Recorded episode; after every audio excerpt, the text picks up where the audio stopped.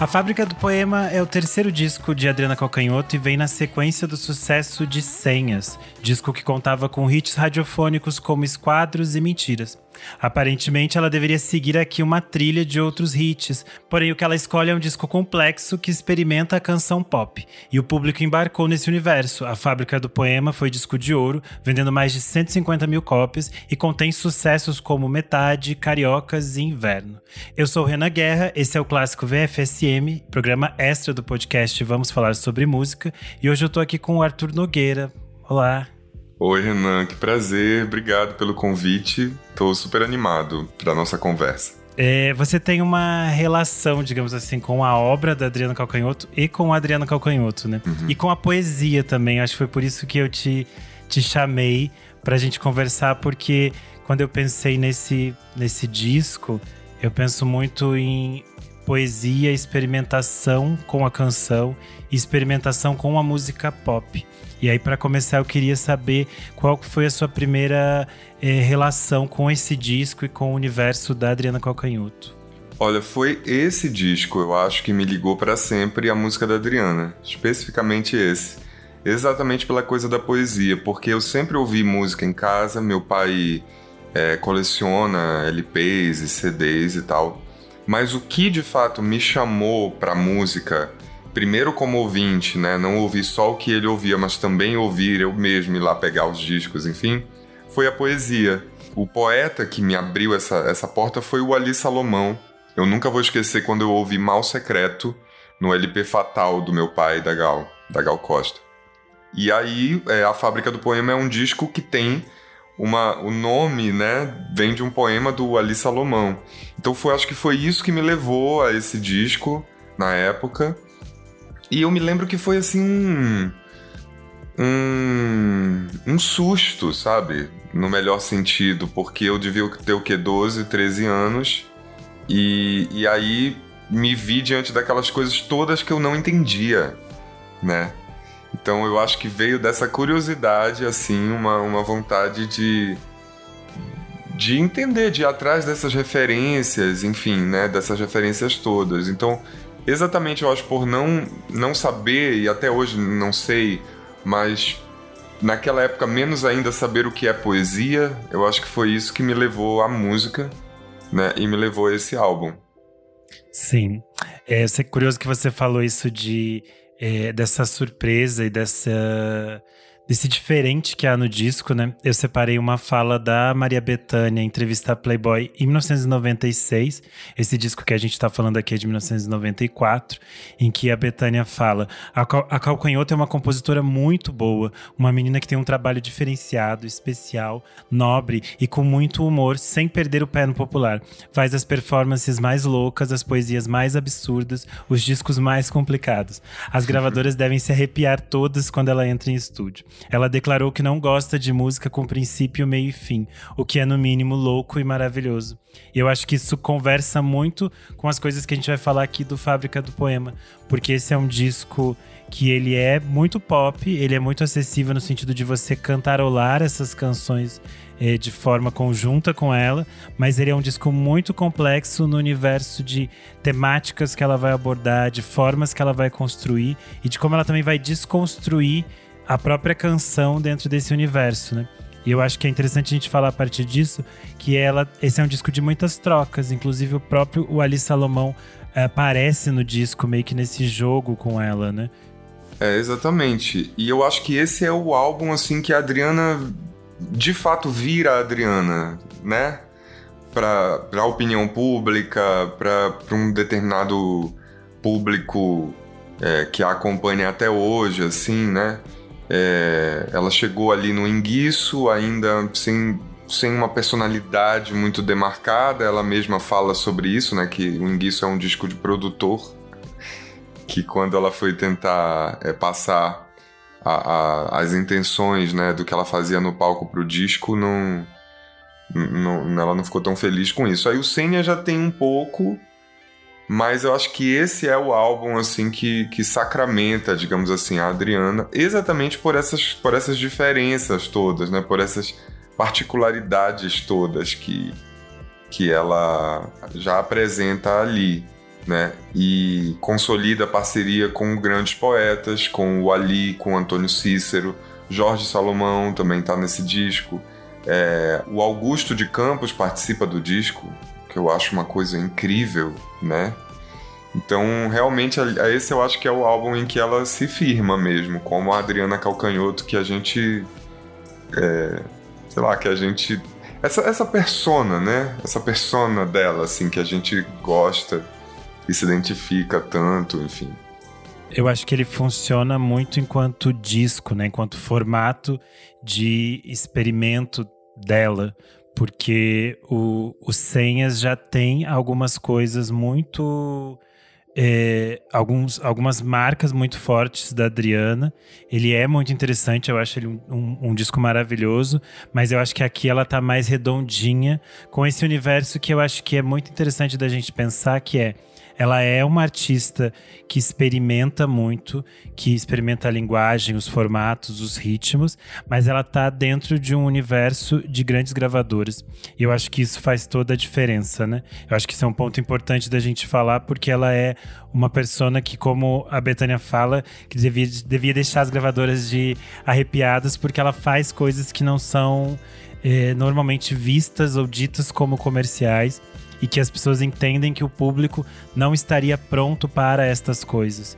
E ao contrário, o público sempre veio com ela e continua vindo, ela continua tendo um público muito forte que entende isso. Ela foi trilha de novela, ela tocou, tocou nos, nos, nas rádios FM, tocou na TV aberta. Então eu acho que é, é interessante a gente refletir também sobre o que era ser uma artista que tinha esse aporte, né, de uma grande gravadora. É, isso é uma coisa assim, para mim esse disco também ele é muito claro sobre a dor e a delícia, digamos assim, dessa fase da indústria fonográfica, né? E, e para mim ele é muito. Ele marca muito a diferença, por exemplo, entre uma artista como a Adriana e uma artista como eu, um artista como eu e, e, e artistas da minha geração porque é, existe um pouco aquela coisa que de fato acontecia de que a indústria tentava colocar assim os artistas dentro de uma fórmula para vender e tal. Eu acho que primeiro esse disco prova que pelo menos a Adriana nunca isso nunca aconteceu. Ela nunca é, permitiu que isso acontecesse, né? E por outro lado também mostra como era importante esse amparo de uma multinacional, né? Porque mesmo as canções mais conhecidas desse álbum, como Inverno, como Metade, são canções muito é, complexas, né? Inverno tem uma letra do Antônio Cícero que fala sobre, sei lá, sobre um, uma uma paixão, né? A gente pode falar depois sobre essa música, mas eu acho que é muito interessante porque à primeira vista ela parece uma canção triste, uma canção, mas não, ela fala sobre uma paixão, uma coisa um sentimento maravilhoso que está acontecendo. Então, enfim, não, não, são canções óbvias, nem metade também, né? É uma canção muito bem construída. Então, mostra também como esse, esse, esse apoio das multinacionais é, foi importante para que um trabalho como esse, uma artista como essa, pudesse ser ouvida e esse trabalho pudesse vender, ecoar e escoar. Né? Eu acho que isso é que a gente, por exemplo, a minha geração não sabe o que é isso. Né? Então, se a música não toca, não, a gente não vira ídolos, né? Sim. E tem uma coisa engraçada também, só para concluir isso, que uma vez eu estava conversando com a Letrux, que esteve aqui no podcast, né? Sobre isso. E ela durou, depois ela até falou numa entrevista, o Arthur Nogueira disse e tal. Porque eu falei para ela, eu falei, Letícia, se a Adriana tivesse é, lançando a Fábrica do Poema agora, ela estaria aqui com a gente, né? Porque esse é um álbum que é quase inacreditável ele ter vendido tanto, né? A ousadia de uma pessoa que pega Gertrude Stein e coloca num, num disco. Então é, é, é, maravilhoso, por um lado, que, que a Adriana tenha sido uma artista dessa fase da, da, da, da indústria fonográfica ainda, né?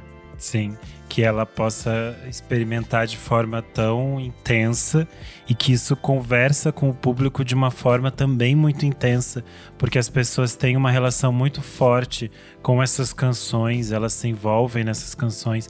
E aí é interessante porque cria esse universo de é busca de entendimento. As pessoas tentam entender o que significa cada canção, cada história, cada poema. E eu acho que isso tem uma, uma magia muito interessante desse álbum. Porque aí você vai descobrindo, como você falou, essas historinhas São muitas de cada camadas, canção. né?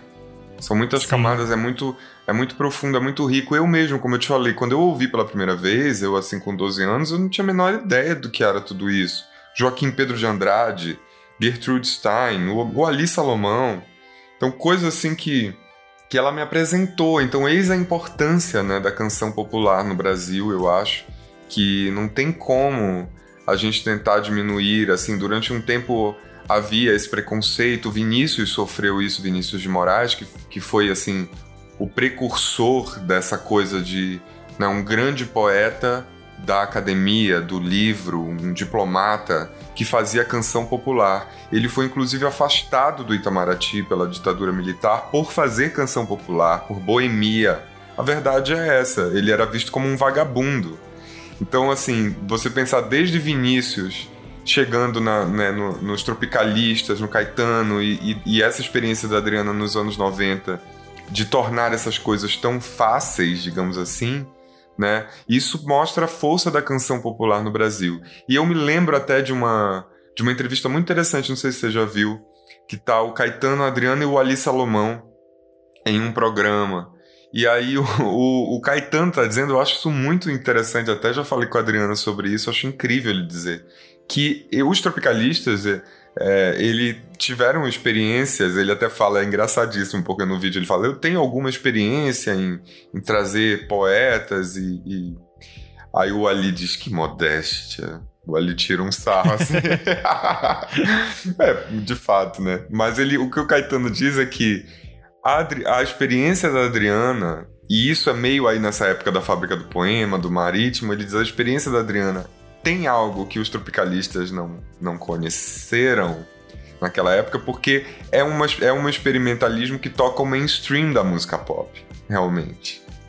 Então, então é isso, assim, eu acho que esse disco ele tem essa é um álbum muito importante, né? Eu acho que, sei lá, assim, uma da discografia da Adriana, eu não eu acho que eu coloco assim no primeiro no meu primeiro lugar, talvez, assim. Essa, essa relação que você falou dela com o Ali é curioso, porque o, o título do disco vem de uma canção do, composta por o Ali em forma de poema.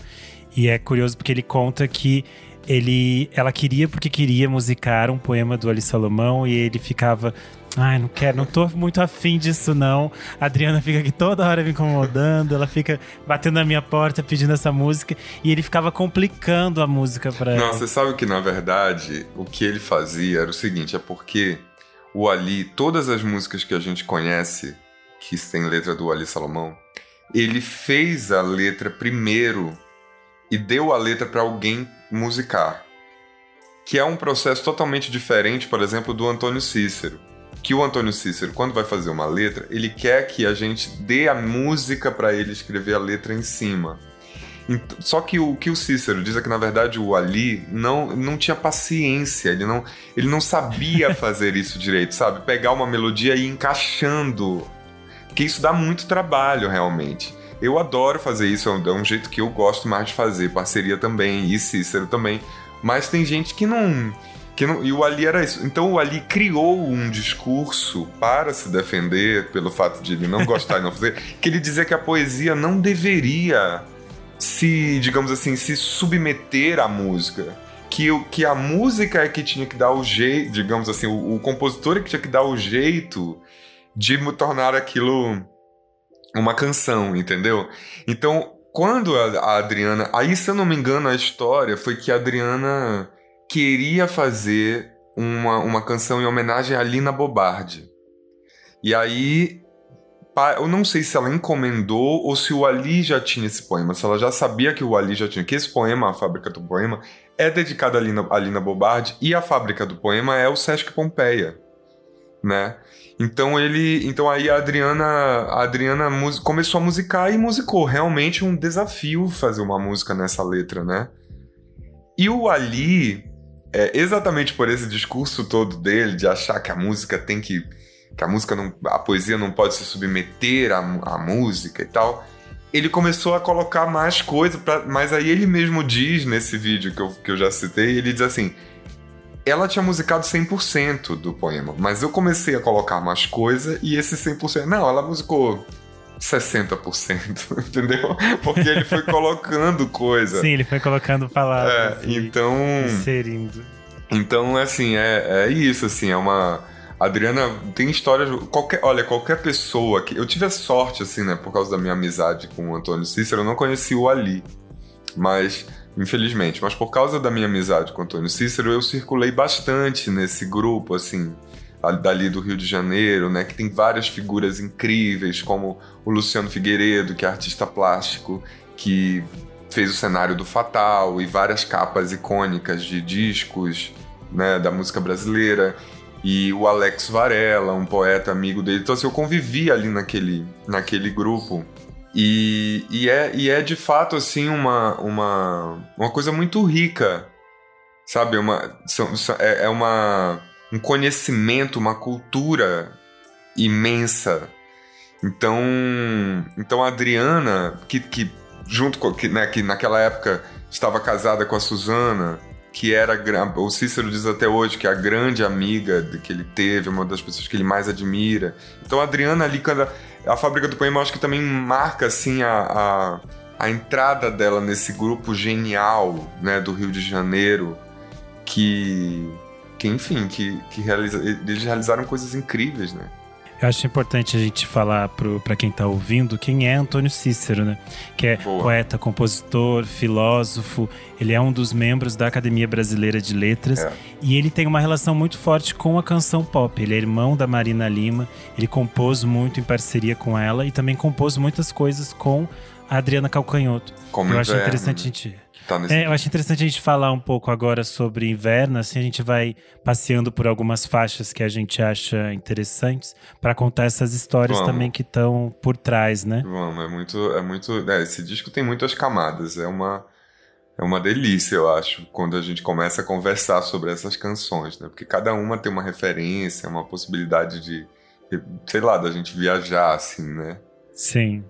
E inverno tem isso, né? Porque tem essas essas metáforas, esses caminhos, e parece uma canção muito como você falou, ela aparece à primeira vista muito melancólica, né?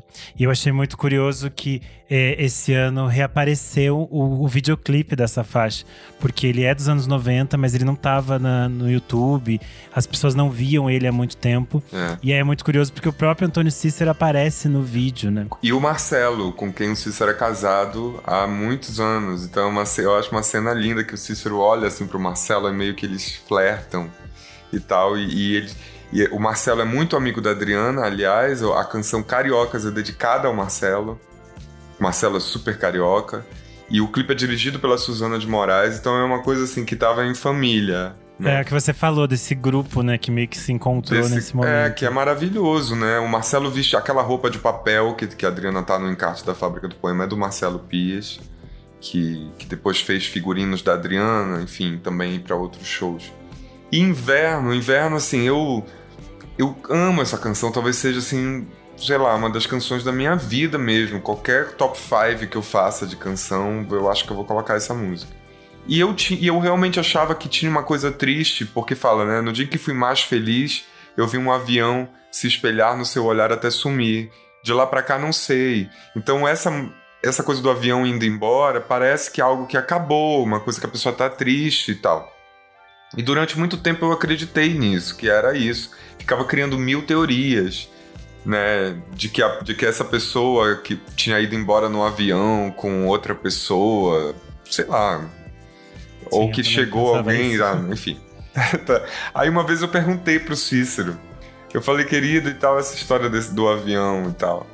Aí ele me disse que é exatamente o contrário, porque para você poder ver um avião nos olhos de alguém, você precisa estar muito perto daquela pessoa. Então, no dia que eu fui mais feliz, eu vi um avião se espelhar no seu olhar, significa que você estava finalmente com alguém que você, né, afim, enfim. E aí depois, aí o sentimento que vem depois na letra é exatamente aquele sentimento legal da paixão, que é quando a gente espera a pessoa ligar, a gente escreve cartas para a pessoa que a pessoa nunca vai ler, Né? Então, é, é esse sentimento todo que, que a letra fala, que é o sentimento da paixão. Naquele momento daquele enlace perfeito quando parece que o mundo para, né? O céu reuniu-se à terra por, por nós dois, né? Então parece que tudo que tudo tá em função daquilo. Então aí depois que eu entendi, porque é, é, essa coisa também que é demais, né? Essa profundidade, assim, essa muitas possibilidades. O Cícero sempre diz que ele não gosta de, de explicar nada que ele faz, exatamente para também não, não fechar demais, porque às vezes alguém tem uma percepção que ele próprio não teve, né? E tem uma referência que eu acho que é muito legal nessa música, que é quando ele fala o barco embriagado, é, eu entendo como uma tradução literal de um, de um poema, de um nome de um poema do Rimbaud, meu xará, Arthur Rimbaud, poeta francês, que chama Le Bateau Ivre, o barco bêbado. Então, para mim, essa, esse verso do, do, barco embriagado, eu sempre penso no Rimbaud. Então, enfim, é, são poetas que né, citam né, que poetas. É. é, outra que tem nessa, nesse disco que é do Antônio Cícero é Bagatelas, que é uma composição dele com o Frejá. Eu também acho que é, falam bastante desse universo é, pop poético do Antônio Cícero. Eu acho que tem muito dessa estética dele, eu, eu enxergo isso nela. E é uma canção muito com a cara dessas canções dos anos 90 da, da Calcanhoto também, né? Tem essa coisa muito romântica, assim, é também uma, acho que é muito forte. Um pouco uma...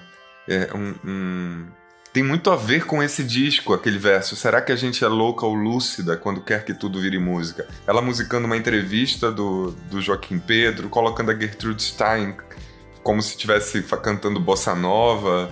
Então, é, essa, é, acho que essa música ela tem assim muito a ver com esse disco. Essa canção, ela é uma canção que o Cícero fez com o Frejá nos anos 80 na época que o Cazuza, que o Barão Vermelho, o Cazuza saiu. Então aí o Frejá ficou meio sem parceiro de letra. Então ele convidou pessoas que ele, ele admirava. Então ele chamou o Jorge Salomão, Antônio Cícero. Então essa canção é do primeiro álbum do Barão sem o Cazuza. Sim. E é interessante como ela funciona aqui, né? Que ela existe tão no universo da Calcanhoto. Eu acho que ela vai fazer isso também dentro do disco com Morro Dois Irmãos do Chico. Ele também existe, ela é uma canção que existe também dentro do universo da Fábrica do Poema de forma muito é, bem arranjada, assim, né? Que, que conversa com essas outras canções que são originais dela. É genial, né? O Morro Dois Irmãos é uma canção incrível do Chico Buarque. E que escolha também, né? Uma escolha nada óbvia. Depois ela cantaria, ela faria, eu acho, talvez a grande homenagem dela ao Rio de Janeiro, que é o Marítimo, né? Que ela é uma pessoa que vem do sul, então andei por andar, andei todo o caminho, deu no mar. Esse mar claramente é o mar do Rio. Então eu acho que o Morro dos Irmãos ali já é um pouco esse já é uma demonstração desse encantamento, né, da Adriana pelo Rio de Janeiro, que ela sempre né, ela sempre volta, sempre fala muito dessas, dessas paisagens cariocas, né? Sim.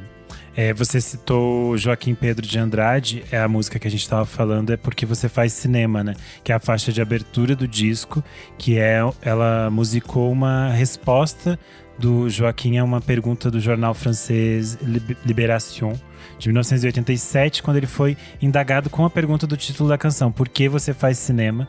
E eu acho muito simbólica essa música porque é, ela serve tanto para o, o, cinema, mas para as outras artes também, né?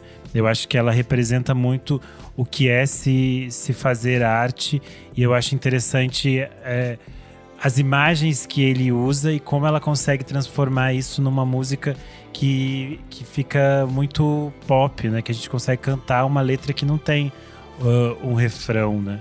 Sim, essa canção é incrível. Você sabe que essa canção eu cantei, eu cantei no primeiro show que eu fiz na minha vida, em 2005, em Belém. Foi quando eu considero assim, começou minha carreira. O primeiro show que eu fiz num teatro, eu cantei Porque Você Faz Cinema. E. E, e, e, é, e aí, por exemplo, como eu te disse, né, que esse disco abriu para mim um, um universo. Buñuel, o grande diretor de cinema, eu fui assistir. A, a, o primeiro filme que eu vi do Buñuel, Simão do Deserto, foi por causa dessa letra. Que o Joaquim Pedro de Andrade diz, porque vi Simão do Deserto. Ele tá falando do, do filme do Buñuel. Então, então é isso, assim, esse álbum realmente me abriu. E você sabe que, que do, mais ou menos na época que a Adriana lançou Maré, ela foi a Belém fazer o show. E eu já conhecia Antônio Cícero, porque eu tinha entrado numa fila de autógrafos do Cícero, a gente tinha trocado e-mail, era muito. devia ter 15 anos, 14, ele achou engraçado ter um menino tão jovem lá, me deu o e-mail dele, a gente começou a se corresponder uma coisa meio cartas a um jovem poeta. E aí eu aí mandei um e-mail para ele nessa época do Maré e disse: "Adriana, Adriana vem fazer um show e eu vou assistir". Só contei assim, né? Aí ele respondeu. O Cícero é muito lacônico nos e-mails, ele não desperdiça palavras, sabe? Aí ele respondeu assim: Vou dizer a ela que você vai falar depois no camarim. E eu fiquei, meu Deus, mas como é possível, né? Tudo bem, fui assistir o show e pensei, ah, isso não, não deve ser. Aí tinha ido com uma prima que disse: Não, Arthur, vamos lá, vai que, vamos chegar perto do camarim, ver se tem uma produtora, vai que é verdade, vai que ele falou, vai que ele avisou. E eu cheguei e era verdade. Foi assim que eu conheci a Adriana. O, a, a, produtora, eu falei, eu sou amigo do Antônio Cícero. Ela falou, ah, sim, a gente estava esperando que alguém, que você viesse, pode entrar. E aí foi assim que eu conheci a Adriana. E, no, e aí ela, tinha um monte de gente no camarim. Era aniversário dela. Era um show dela no dia do aniversário dela em Belém. Então tinha um monte de gente. Aí ela falou para mim, muito simpática: Faz o seguinte, tá muito cheio aqui. Vai amanhã no hotel. E a gente conversa no hotel. Então eu fui no dia seguinte, sentei eu e a Adriana no hall do hotel e a gente ficou conversando. Agora eu disse pra ela que hoje em dia, assim, eu morro de vergonha porque eu devia ter, sei lá, quantos anos naquela época? 16, 17, sei lá, qualquer coisa assim. E. E aí eu sei lá o que eu falei, eu devo ter sido muito bobo, né? Mas ela, ela disse que lembra e que ela achou muito curioso, porque primeiro, quando, quando o Cícero disse Arthur Nogueira, ela imaginou uma pessoa muito mais velha. Ela disse, quando eu cheguei, ela falou: Meu Deus, o que é isso? Quem é, quem é, quem é esse? é esse? E eu me lembro que eu falei para ela isso que, que a Fábrica do Poema tinha sido um disco que me abriu um universo de coisas, entendeu? Então eu falei do Buñuel, falei, né? Então, só para provar também que não é, que eu não tô exagerando, não. Realmente esse disco, todas essas camadas a gente vai descobrindo, né? Eu me lembro que o que é esse Mão do Deserto? É o filme do Buñuel, né?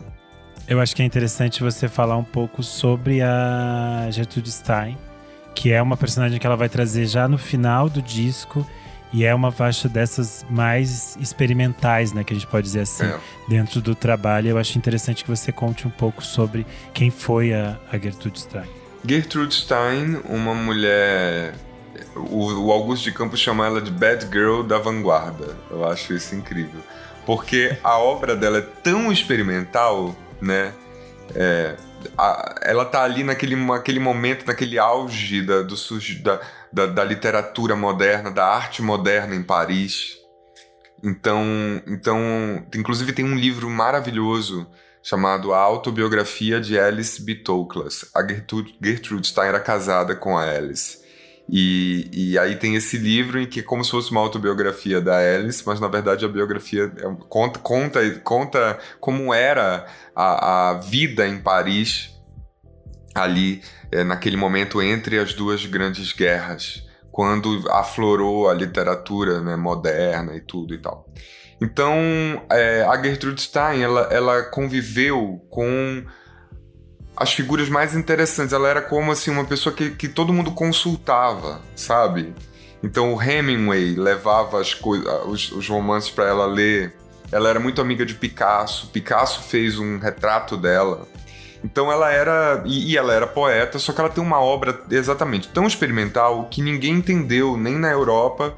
E você imagina, muito menos no Brasil. Tanto, o Augusto de Campos diz isso, que a, a Gertrude Stein, por exemplo, não, não, não foi celebrada nem pelos concretistas. O, no, no, no movimento, eles, eles colocaram Pound, eles colocaram autores e não colocaram ela, porque ela tem essa obra assim que chega a ser ininteligível. Então, ela, é, ela fez esses, esses é, portraits, que são retratos em que ela. são poemas em que ela faz. Ela fez um retrato de Matisse, que é um poema, ela fez um retrato do Picasso. E esse poema que está na, na fábrica do poema é o retrato do Picasso, é o retrato que ela fez. Que são. que é um texto super experimental. O Augusto de Campos ele fala, ele fala o seguinte: nos retratos e em outras obras, Gertrude expandiu a sua fraseologia, modelando a repetição e, nos momentos mais significativos, concentrando seus experimentos em vocábulos de poucas sílabas, ou mesmo monossílabos, que o idioma inglês lhe permitia explorar, criando uma espécie de inglês básico literário. Então era uma experiência, era uma coisa experimental sobre a língua inglesa, né, muito forte. E aí a Adriana conta que quando ouviu essa gravação que tá no disco é a própria Gertrude Stein falando. E quando ela ouviu a Gertrude Stein falando, ela falou: caramba, mas ela, é, ela tá lendo num ritmo que parece bossa nova. Então foi por isso que ela decidiu fazer esse experimento. Porque para ela Gertrude Stein tava, tava lendo bossa nova, assim, tava lendo em ritmo de bossa nova. E quem traduziu no encarte foi a Susana de Moraes. A gente ouve o, o, o original, é a Gertrude Stein falando, mas no encarte do disco tem também a versão em português. Ele, ele, ele, ele, essa coisa dos monossílabos que o Augusto, que o Augusto fala, né? Então é muito incrível, né? É, a pessoa trazer Gertrude Stein num disco. Num disco que você pensa que é um disco pop e que teve uma vendagem surreal e aí o, e o encarte desse disco também tem muitas informações, né? Ela traz muitos é, detalhes, ela tem as músicas são dedicadas às pessoas, ela conta informações, e é como se fossem anotações, é um encarte muito bonito também. E eu acho muito é interessante é lindo, que ela. Eu lembro que eu adorava, assim, quando, quando eu comprei o CD, é, eu adorava o encarte. Aqueles livros tem, tem no. O, o set list escrito é. em, na, em, em nas, como é que chama? Nas lombadas dos livros, assim, né? Isso. Não, não sei se é lombada ou não. Eu acho que, não, é, que é, o, é o contrário. É o contrário, né? é no, é no é, miolo. É da lombada. É tipo como se fosse o miolo do livro. E é, é interessante, aliás, que esse foi o, o último disco dela de gravadora, assim, grande, que foi lançado por em vinil, né, nos anos 90. Eu não sabia, Depois eu ela... nunca tive, nunca vi esse vinil, não sabia que tinha. Ah, eu já vi, é lindo. O de senhas é o mais bonito ainda, porque ele abre e muda de cor. Mas o de da Fábrica do Poema também é muito bonito. Mas eu acho que já era essa fase que eles já faziam tiragens menores, né, hum. do vinil.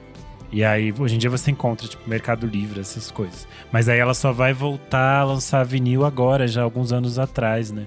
Então ela fica muito tempo sem lançar vinil porque não era é, rentável, as pessoas não compravam também.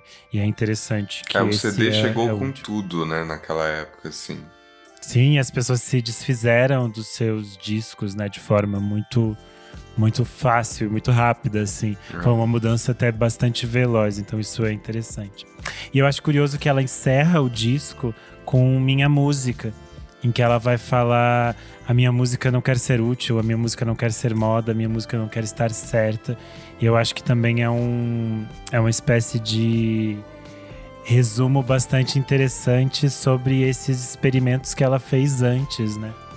E eu acho que é, é, é isso que, que me encanta no disco, que ele tem essa coisa que é são pequenos experimentos com a canção, só que eles nunca necessariamente ficam desconstruídos da canção. Não sei se eu me faço claro, mas no sentido de que eles ainda funcionam muito claro pra gente. Existem signos que, que conversam muito bem com o ouvinte.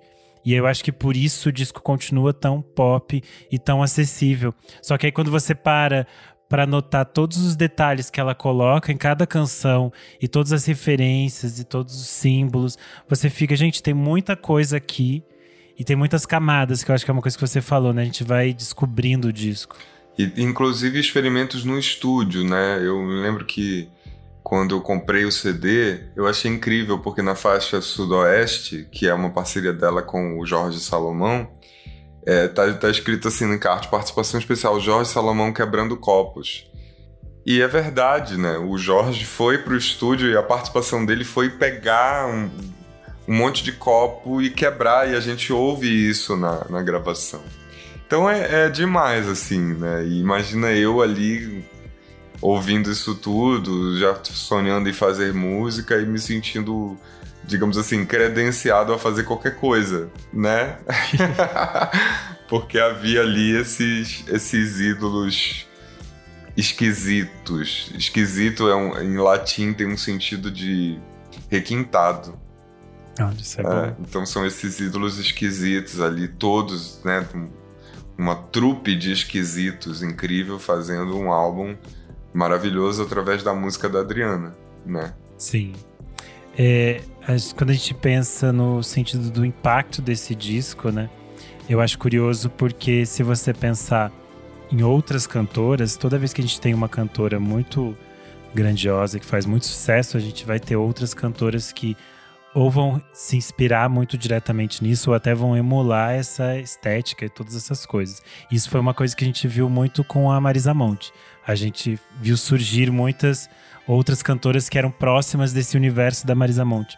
E eu acho muito curioso que a Adriana é tão fora da curva que a gente não vê pessoas que surgiram e que você diga esta pessoa é uma tentativa de Adriana Calcanhoto, que ninguém ousa fazer isso.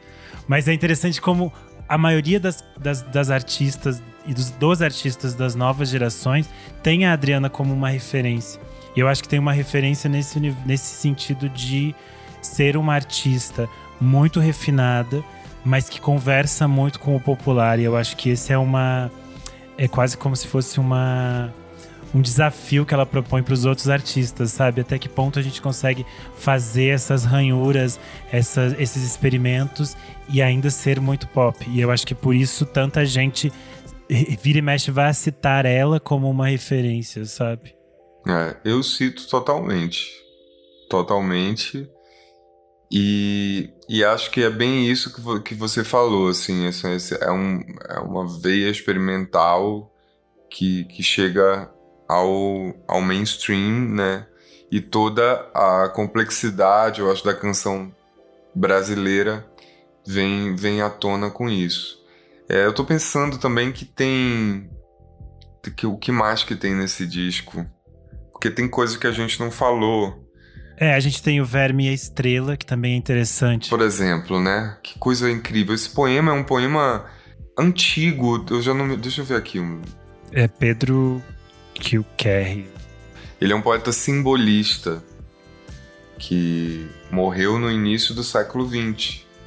Então ele foi musicado. Esse poema é um dele foi musicado pelo Cid Campos, filho do Augusto, né?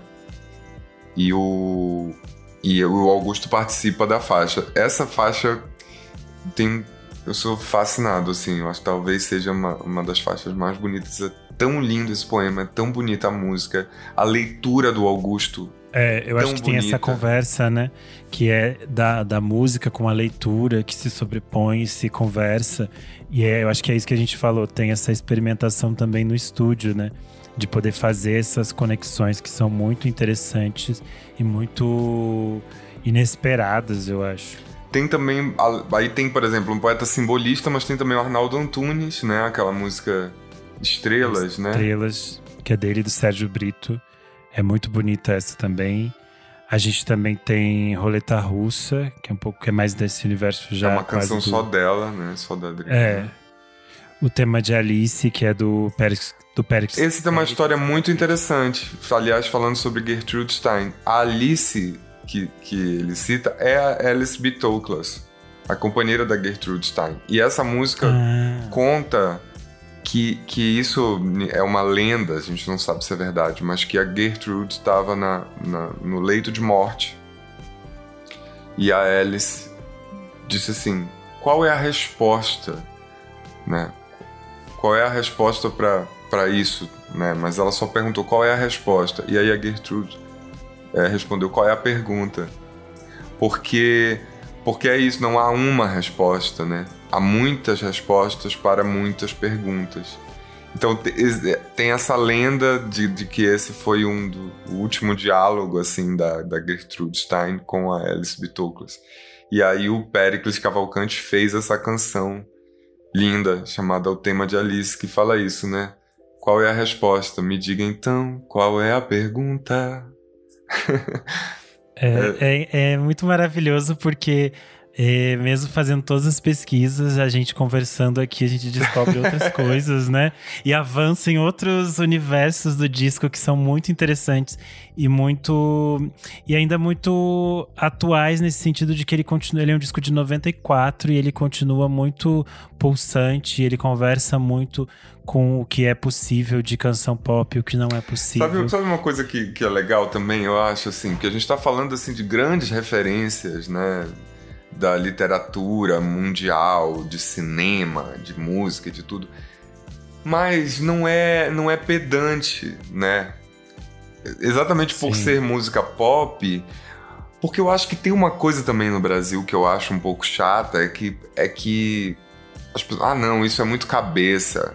Isso é muito difícil, ali, né? Gente que vê a literatura, a poesia como coisas difíceis. Eu acho que isso é é um erro, porque todas essas questões, assim, são, são humanas, né? São questões do dia a dia. E, e por isso que eu acho que também esse disco tem, é interessante, porque olha quanta coisa, mas você também pode ouvi-lo sem saber de tudo isso. Quando você vai atrás, aí você, você se encanta, porque tem muita, tem muita camada a ser revelada. Mas é isso, eu acho que ele também um pouco desmistifica uma ideia de que de que poesia, literatura, essas coisas todas são difíceis, né? São para poucos. Tudo bem que é como eu falei, teve ali naquele momento, eu acho que a indústria foi muito importante também, né, para que essas canções ecoassem. Mas é, não tem nada mais genial do que alta cultura, assim, né, na, na no rádio, uma plateia num lugar imenso, né, cantando uma canção de uma coisa que, que talvez estivesse num livro que, e que, nem a metade daquele, daquela gente naquela cidade, sei lá, iria ler, sabe? Eu acho que entra, entra nesse sentido de que é, algo, de algum modo indú a indústria e a, os programadores e esses espaços que meio que decidem o que vai tocar ou não entendem e definem que o público não está pronto para estas coisas ou o público não é um quer isso. né?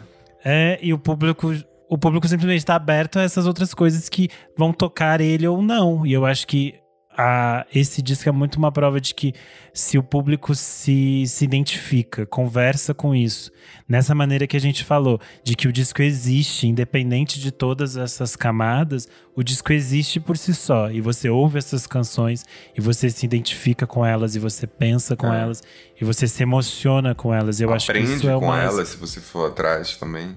Sim, porque as pessoas têm essa coisa de você descobre novas palavras com a Adriana, você descobre essas, esses novos acordes, você entende outras coisas. Eu acho que é um disco que prova muito que as pessoas estão abertas a ouvir o que vai tocar elas, independente do que seja, né? Não existe uma coisa de é muito difícil para elas. É, e sabe também uma coisa que é legal na Adriana, que eu percebo? Ela faz questão eu não sei se isso é consciente, mas eu acho que é consciente sim. Ela faz questão de manter um certo amadorismo, no melhor sentido, que é uma vontade assim genuína de fazer música, sabe? Quando a gente estava fazendo só, ela mandou uma a, aquela música Tive Notícias Suas. Ela mandou uma, ela fez, gravou ao vivo no quarto dela, voz violão a música, né? E ela queria lançar assim. Era foi como lançou, foi como saiu, só que com um arranjo de enfim, tal. E eu, com um pensamento assim, né, de produtor musical, fiquei meio grilado. Eu falei, não, mas o, sei lá, tem um momento que o violão tá, tá trastejando, tem, tem um barulho do grilo, porque ela mora na floresta, o disco tem muito grilo. Sim. e aí ela, aí ela, não, mas é isso, é aquele momento. Então assim, então é, no melhor sentido, eu acho que essa, esse desejo de fazer música, que era o meu desejo ali no meu quarto com 13 anos, ouvindo esse disco e, e sem saber como se grava um disco, sem saber como se faz uma canção, sabe? A Adriana ela mantém isso, entendeu? Então eu acho que isso é o que toca também, porque tem uma coisa muito muito, muito direta, né? O disco ele não tem grandes arrobos de produção musical, ele não tem um, uma sonoridade específica a qual todas as canções se, se submetem, o que é uma coisa que acontece muito hoje em dia na produção musical, né? Qual é a sonoridade do disco? Qual é a. a... Esse disco não, esse é, ele é um disco que ele vai por muitos lugares, assim. E, mas eu acho que vem no melhor sentido da palavra desse amadorismo, entendeu? Que ela faz questão de manter, que é essa relação assim rudimentar, sabe? Com o que ela tem ali em mãos, com o violão, com, a, com as letras, com, com o poema, assim, sei lá. Entendi. Então eu acho que isso é um ponto que é, que é uma característica da música dela, sabe? Que eu acho que acho que é o que você quer dizer no sentido de que se mantém essa essa experimentação mesmo, eu acho, né? De estar tá pronta a produzir com o que se tem, a partir do que se tem, como é. pode ser feito. Eu acho que é interessante. No disco no seguinte, no Marítimo, eu já percebo que houve assim um trabalho de produção musical bem mais elaborado que a Fábrica do Poema, mas ainda assim, dentro disso, ela mantém essa coisa que ela tem que eu não sei definir direito. É, a gente acabou conversando bastante, a gente nem falou desse seu relacionamento mais profissional com a Adriana, que é a produção do disco só. Também esse contato todo de, de troca mesmo. Você já gravou muitas canções são de composição dela e do Cícero.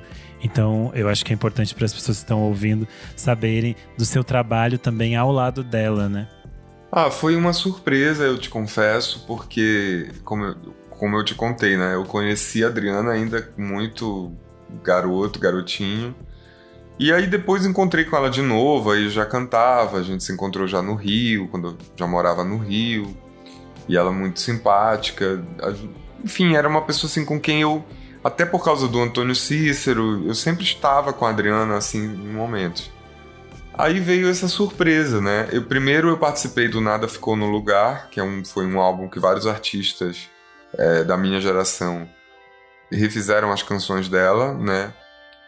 E, e foi muito bacana também aquele convite ali naquele momento, aquilo talvez tenha nos aproximado mais. Aí até que ela foi a Belém fazer o Margem, o show Margem, e eu estava lá. E a gente passou um, alguns dias assim se vendo em Belém, sabe? É, e aí eu acho que ali foi que foi que a coisa de fato a gente se uniu mais do que nunca, né? E pouco tempo depois veio a pandemia e veio só. E aí ela e a Andréa Franco, empresária dela, acharam que eu era a pessoa que deveria é, fazer isso, até porque eu estava naquele momento também produzindo singles meus em casa com o Matheus Estrela e o Léo Chaves, que é que eu acabei convidando para serem os coprodutores do disco só. Então foi um processo muito desafiador, é, porque é isso, né? Eu acho que desde que a Billie Eilish surgiu ganhando todos os prêmios, já, já essa ideia de disco feito em casa já não convence mais você fazer uma coisa mais ou menos e dizer, ah, mas foi porque eu fiz em casa, né? Eu, a Billie Eilish, ela trouxe essa, essa coisa do fazer em casa para um lugar muito grande, né? Então, então aí era isso, assim, a gente não vai fazer nada. Então a primeira decisão era essa, a gente não vai fazer nada com cara de, de demo feito em casa. Então só é um álbum que é uma loucura também a gente ter feito, porque primeiro tem músicos de todo o Brasil, né? O Zé Manuel estava em Recife, o Allen Alencar estava em Aracaju, eu estava em Belém com o Matheus e Léo, é, o Rafael Rocha estava no, no, Rio, eu acho, numa serra que ele não tinha internet, ele tinha que descer para me mandar os arquivos do que ele tinha gravado. Era uma loucura, tipo, a gente ficava. Cadê, cadê o arquivo da faixa? O Rafael dizia, calma, tá subindo no, no, no site, enfim. E aí, então foi assim, uma coisa, uma coisa bem, bem maluca de fazer. A Adriana teve que. É, montou um estúdio no quarto, assim, um estúdio, né? Comprou uma mesa de som, de microfone, montou uma coisa básica no quarto e lá que ela gravou as vozes. Então foi tudo isso, assim, foi para todo mundo foi um desafio muito grande. Eu, eu acabei comprando uma mesa de som que eu não tinha em casa. Eu não fazia muito questão de, de trabalhar em casa, eu sempre gostei de ir pro estúdio. Mas por causa da pandemia eu acabei comprando microfone, mesa de som. Acabei montando também uma, uma coisa mínima para mim em casa. Então foi um álbum, acho que para todos nós foi muito revelador de possibilidades, de coisas. E aí ela foi fazendo. Ela entrou realmente nesse ritmo de fazer muitas canções. O álbum até teria mais canções se ela não tivesse mandado que a Adriana tem uma política de que tudo, todas as canções que ela faz, ela manda para Maria Bethânia. com, e o título do e-mail é Para Seu Conhecimento. Então ela faz uma canção e manda e manda. Duas não entraram no disco porque Maria Bethânia disse que ia gravar. Amiga, ela disse, gente, tá, tá dito, então. Então aí não tem como, ela. olha, essa não dá. Então Veneno Bom, por exemplo, era uma canção que era do Só. Mas que a Bethânia disse, eu vou gravar. Então aí acabou não rolando no Só. E teve uma outra, eu acho. Ah, a Flor Encarnada. A Flor Encarnada Sim, foi é. uma canção que ela fez também, eu acho, ou tinha feito antes, sei lá. Eu sei que poderia. A gente, eu cheguei a fazer com, com a banda uma versão da Flor Encarnada, um arranjo, assim, que, que poderia. Então, enfim. Mas aí é isso, Maria Bethânia disse: Eu vou. Não, essa é minha, essa é minha. E aí ela. Ela não. ela, ela não mexeu. É. é. Eu acho que pra gente encerrar, eu acho que você até já contou isso, mas eu queria saber qual é a sua música preferida da Fábrica do Poema. Olha, eu acho que é o Verme e a Estrela, a minha preferida. Você mudou, porque no início você falou que era inverno? Não, é, é, Pois é, então. É porque inverno. Mas você ficou na dúvida. Mas sabe o que acontece? São muitas é, é que inverno é uma canção da vida já, não é uma canção só desse álbum, né? É, então, assim, inverno, inverno é uma canção da vida. Eu, por exemplo, eu não penso, eu não sei lá, não penso em inverno, a fábrica do poema. Eu já vi a Adriana cantando tantas vezes, eu mesmo já gravei. É, sei lá. É inverno, a verdade é que é inverno. Mas assim, não, mas eu entendi pensando nesse álbum, eu acho que eu diria o Verme é Estrela. Mas eu acho que eu acho que faz sentido no sentido de que o Verme é Estrela é uma boa representação para quem quer entender o que a gente falou aqui de experimentação sonora, poética. Eu acho que o Verme é Estrela, para quem nunca ouviu nada desse disco, não conhece o single, eu acho que esse é um bom, uma boa apresentação para você entender a, doideira que a gente tá falando. e a Fábrica do Poema também, né? Uma canção surreal de linda. É, o poema do Ali Salomão é uma coisa incrível, é um poema sobre o ofício do poeta, né? Sobre o que é, como é fazer poesia, né? O poema é perseguindo esse poema que se esfarrapa, sob que máscara retornará o recalcado. O recalcado é a poesia, né? Então, então enfim, o, o traba esse trabalho, essa, esse labor né, todo, enfim. Então, também é uma canção genial. É difícil, eu adoro esse disco, mas eu acho que, fora Inverno, que é Or Concours, eu acho que, que, que Verme é a Estrela.